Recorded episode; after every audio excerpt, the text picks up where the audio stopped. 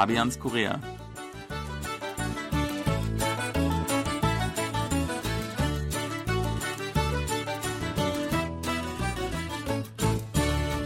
Herzlich willkommen, liebe Hörer. Es begrüßen Sie im Studio Fabian Kretschmer und Sebastian Ratzer. Hallo. Sebastian, das Wetter ist momentan wirklich großartig, perfekt. Die Sonne scheint, aber es ist nicht zu heiß und auch noch nicht zu schwül. Ich finde, das ist perfekt für Aktivitäten im Freien. In Korea gibt es ja auch wirklich keine bessere Gelegenheit, rauszugehen und die Natur zu erkunden, als wandern zu gehen. Und das kann man auch in Seoul machen und meine Lieblingsroute ist der Wanderweg entlang der historischen Stadtmauer. Das ist doch ein gutes Thema, oder? Das ist ein schönes Thema, denn diesen Weg bin ich noch nie ganz gegangen. Ich kenne so einzelne Abschnitte dieses Weges, aber komplett gelaufen bin ich den noch nicht. Ich glaube, das dauert ziemlich lange. Das dauert schon einen ganzen Tag. Fünf, sechs Stunden bestimmt, oder? Also mindestens. Ich habe acht Stunden gebraucht, allerdings auch mit ausgiebigen Pausen. Man kann sich das so vorstellen, die Stadtmauer führt quasi an der historischen ja, Stadtgrenze lang. Und da hat man auch so ein Gefühl, wie Seoul eigentlich früher mal ausgesehen haben muss und wie extrem weit sich diese Stadt dann ausgebreitet hat. Man geht dann quasi am ja, Dongdaemun, also äh, Osttor, dann ähm, am Namsan, äh, Namdaemun, also quasi an den, an den Stadttoren entlang und natürlich an den Bergen entlang. Denn das alte Seoul lag quasi in so einem Kessel quasi. Es war geschützt zwischen den Bergen und ähm, ja, es ist wirklich wunder, wunderschön, weil man mitten in der Stadt ist und man kommt trotzdem auf mehrere hundert Meter hoch. Also ähm, ja, also es ist wirklich absolut zu empfehlen. Man muss aber sehr sportlich sein, denn es sind gut 20 Kilometer. Ja, es ist eine ziemlich lange Strecke und es geht teilweise, glaube ich, wie ich auch gehört habe und auch manchmal selbst gesehen habe, richtig steil hoch. Also man muss schon, glaube ich, ein paar Stellen mal richtig klettern. Also mhm, ist ja. richtig, ja. Das ist schon richtig, ja.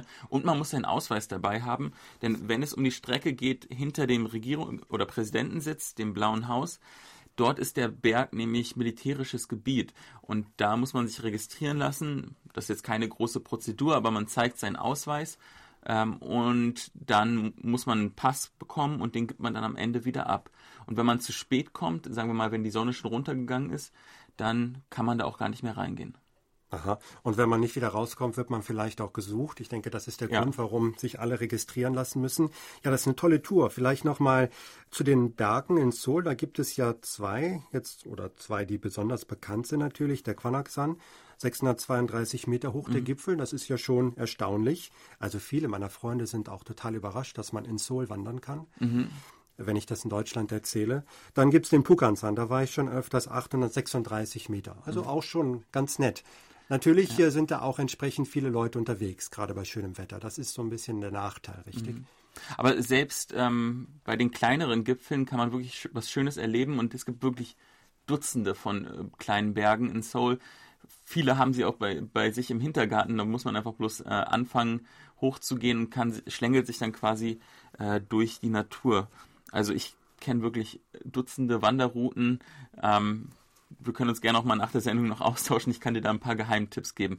Ich finde das Besondere beim Wandern in Korea ist auch, dass es vornehmlich ein Seniorensport ist, also und auch wirklich ein Sport. Also das Tempo, in dem gewandert wird, ist auf jeden Fall ganz schön ordentlich. Ja, man merkt, dass die das häufig machen, jede Woche oder vielleicht sogar mehrmals, wenn sie die Zeit dafür haben. Mhm. Man ist wirklich schnell unterwegs und auch ganz wichtig, perfekt ausgerüstet. Das gehört auch dazu. Ja, so eine Wanderkleidung, die ist in Signalfarben, also wirklich ganz ja, grell fast schon. Immer so atmungsaktive Kleidung, natürlich perfekte Wanderschuhe. Ich bin eigentlich meistens der Einzige, der dort in Freizeitkleidung unterwegs ist. Genau, und dann äh, braucht man noch einen Stock, glaube ich, ja. und natürlich auch einen Hut und einen dicken Rucksack, ganz wichtig, denn da ist äh, der Proviant drin. Den muss man natürlich auch auf dem Gipfel dann verspeisen, richtig? Ja, Proviant äh, ist ja nicht nur Essen, sondern manchmal auch flüssig. Äh, oftmals wird dann noch ein Glas Makoli getrunken. Und ja, dann halt auch quasi beim Runtergehen äh, im Tal kann man ins Restaurant einkehren. Das ist dann so der Höhepunkt eigentlich der Wandertour, wenn man dann, ja, ich denke mal so nachmittags, kurz nach mittags, äh, kurz nach der Mittagszeit dort ankommt, dann nochmal ausgiebig zu feiern. Das mhm. hat man sich ja dann auch verdient nach dem anstrengenden Marsch auf den Gipfel und wieder zurück. Und ja, das ist wirklich so eine Freizeitbeschäftigung für die Koreaner und ist auch eine schöne Freizeitbeschäftigung und kostenlos. Ja. Und was ich aber gerade angesprochen hatte, wenn das Wetter wirklich sehr schön ist, sind natürlich viele Leute unterwegs. Man kann dann die Natur manchmal nicht so richtig schön genießen, weil wirklich überall Menschen unterwegs sind. Ja, diese, also diese ähm, Saison, die wirklich sehr beliebt ist, ist natürlich der Frühling, aber auch der Herbst, wenn es dann, wenn sich die Blätter umfärben. Aber ich gehe auch gerne mal im Winter oder auch mal im Sommer, wenn es wirklich heiß ist, auch äh, wandern. Man kann nämlich schön diesen, dieses Spiel der Jahreszeiten beobachten. Ja, so wie oft gehst du denn eigentlich wandern?